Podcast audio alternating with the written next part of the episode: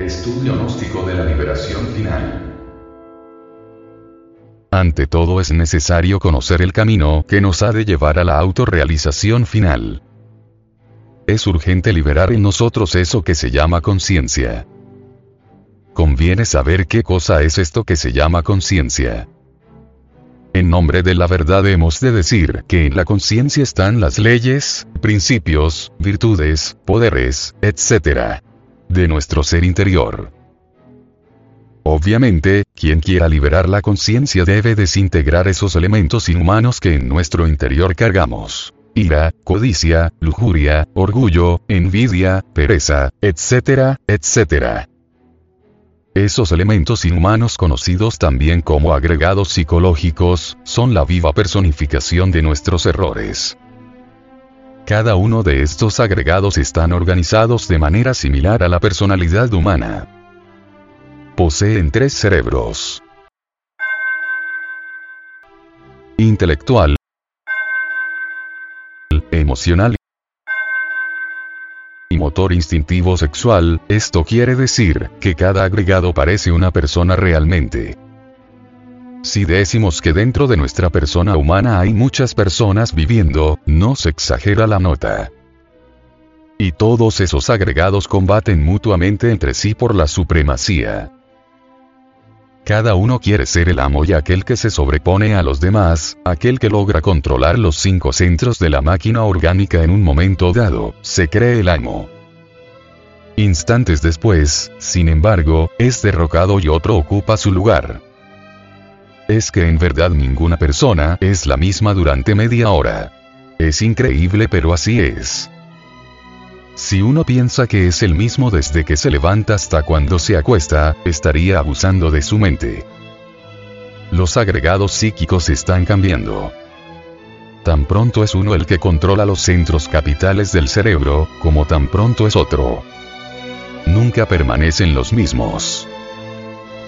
Mas la conciencia, que es lo más digno, lo más decente que llevamos en nuestro interior, se encuentra embotellada en esos múltiples agregados. Esos agregados son una verdadera legión que llevamos en nuestro interior. Ahora comprenderemos por qué cuando Jesús de Nazaret le preguntó al poseso del Evangelio bíblico, ¿Cuál es tu nombre?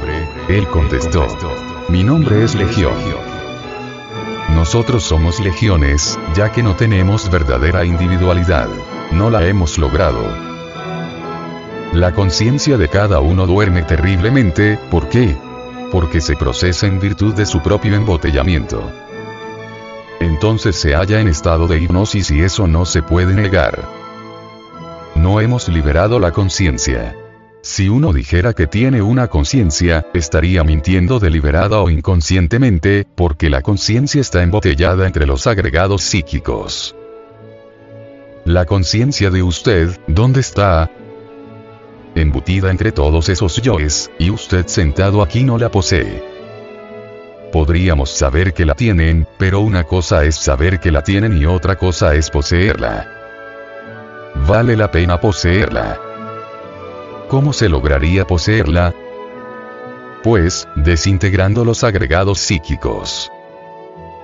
La conciencia y los agregados psíquicos son incompatibles, como el aceite y el agua, no pueden mezclarse. Si nosotros no logramos desintegrar nuestros agregados psicológicos, perdemos la conciencia. Así pues, ¿de qué sirve tener todos los tesoros de la tierra si perdemos la conciencia? ¿Es posible perder la conciencia? Es posible. Quien ingresa a las infradimensiones del mundo, pierde su conciencia, eso es obvio. ¿Habría alguna forma como para no perder la conciencia? Claro que sí, desintegrando los agregados psíquicos aquí y ahora.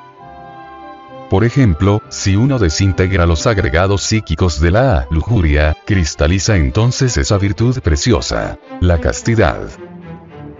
Cuando desintegra el agregado psíquico del orgullo, cristaliza la humildad. Ahora bien, no solamente existe el orgullo de la posición social, del capital, del linaje de familia, etc sino que hay formas de orgullo más sutiles y más dañinas que todas esas formas que acabamos de citar.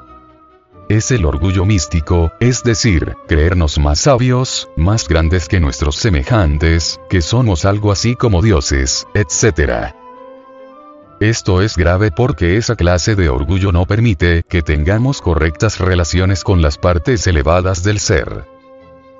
Y cuando uno no logra relacionarse con las partes más elevadas del ser, nunca podrá gozar de la experiencia real y tendrá uno entonces que conformarse con leer y escuchar a los demás. Solamente trabajando en la desintegración uno a uno de los agregados psíquicos se irá liberando la conciencia, y es solo entonces cuando aparece todo ese conjunto inapreciable de gemas, virtudes y atributos especiales, dones y cualidades de perfección de nuestro propio ser. Conocemos a grandes intelectuales que han bebido en todas las filosofías, tanto del occidente como del oriente del mundo, conocen el sánscrito, el griego, el hebreo, etc. Mas, sufren lo indecible por no gozar de la iluminación, porque no han liberado la conciencia. Se necesita una didáctica para poder aniquilar los agregados psíquicos que tienen embotellada a la conciencia. Debemos empezar por la autoobservación psicológica. Cuando uno admite que tiene una psicología particular, es claro que se propone uno a autoobservarse. En relación con las gentes, en la calle, en el campo, la ciudad, etc. Donde nuestros defectos escondidos afloran. Si nosotros nos autoobservamos en forma continua, podremos vernos. Defecto descubierto debe ser abierto con el bisturí de la autocrítica, para ver qué es lo que tenemos. En lugar de criticar vidas ajenas debemos autocriticarnos.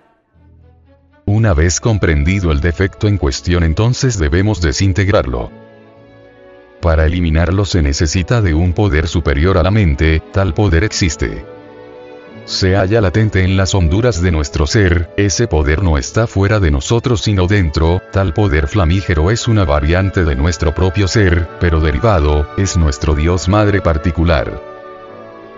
Si nosotros en concentración profunda pedimos a ella que nos asista, puede reducir a polvo cualquier defecto que previamente hayamos comprendido. Una vez aniquilado el agregado surgirá el reemplazo. Alguna virtud, alguna ley, algún don especial, alguna cualidad. Si logramos eliminar de nuestro interior la totalidad de los agregados psíquicos que cargamos, se liberará en nosotros la totalidad de la conciencia.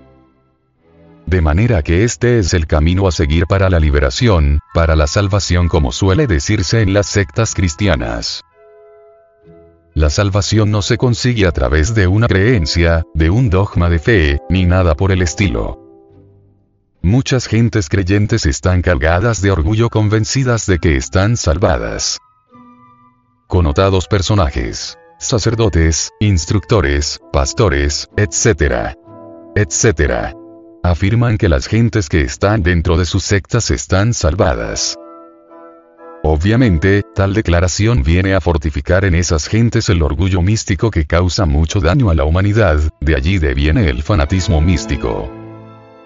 Creer que uno está salvado puede convertirlo a uno en un franco fracaso, incuestionablemente no sería posible liberar la conciencia de los agregados psíquicos y sería imposible convertirse en un verdadero iluminado. No podría pensarse jamás en que uno está salvado cuando se es borracho, fornicario, adúltero, orgulloso, celoso, etc. Y cada uno de nosotros en verdad es eso. Necesitamos confrontarnos a la realidad de los hechos, mirar lo que somos y no forjarnos ilusiones. Comemos, bebemos, fornicamos, odiamos, criticamos, etcétera, etcétera. ¿Creen ustedes acaso en un salvado así? Es mejor decir, somos viles gusanos del lodo de la tierra y estar convencidos de lo que somos. ¿Queremos convencernos? Pues bastaría que fuéramos sinceros con nosotros mismos. Si examinamos cuidadosamente nuestra existencia, descubrimos que no es nada de las maravillas del mundo. Si indagamos sobre nosotros mismos y sobre nuestra propia vida, será de maravilla. Si comprendemos lo que somos marcharíamos por el camino de la liberación final.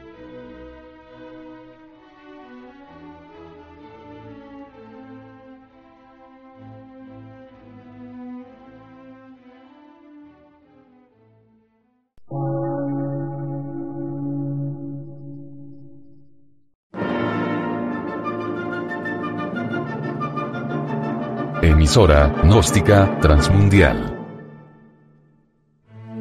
Por una nueva civilización y una nueva cultura, sobre la faz de la Tierra.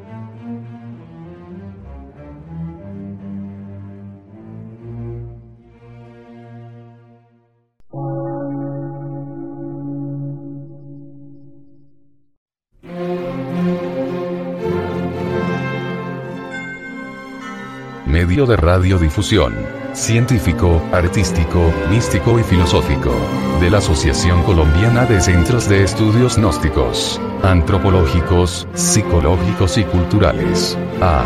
C.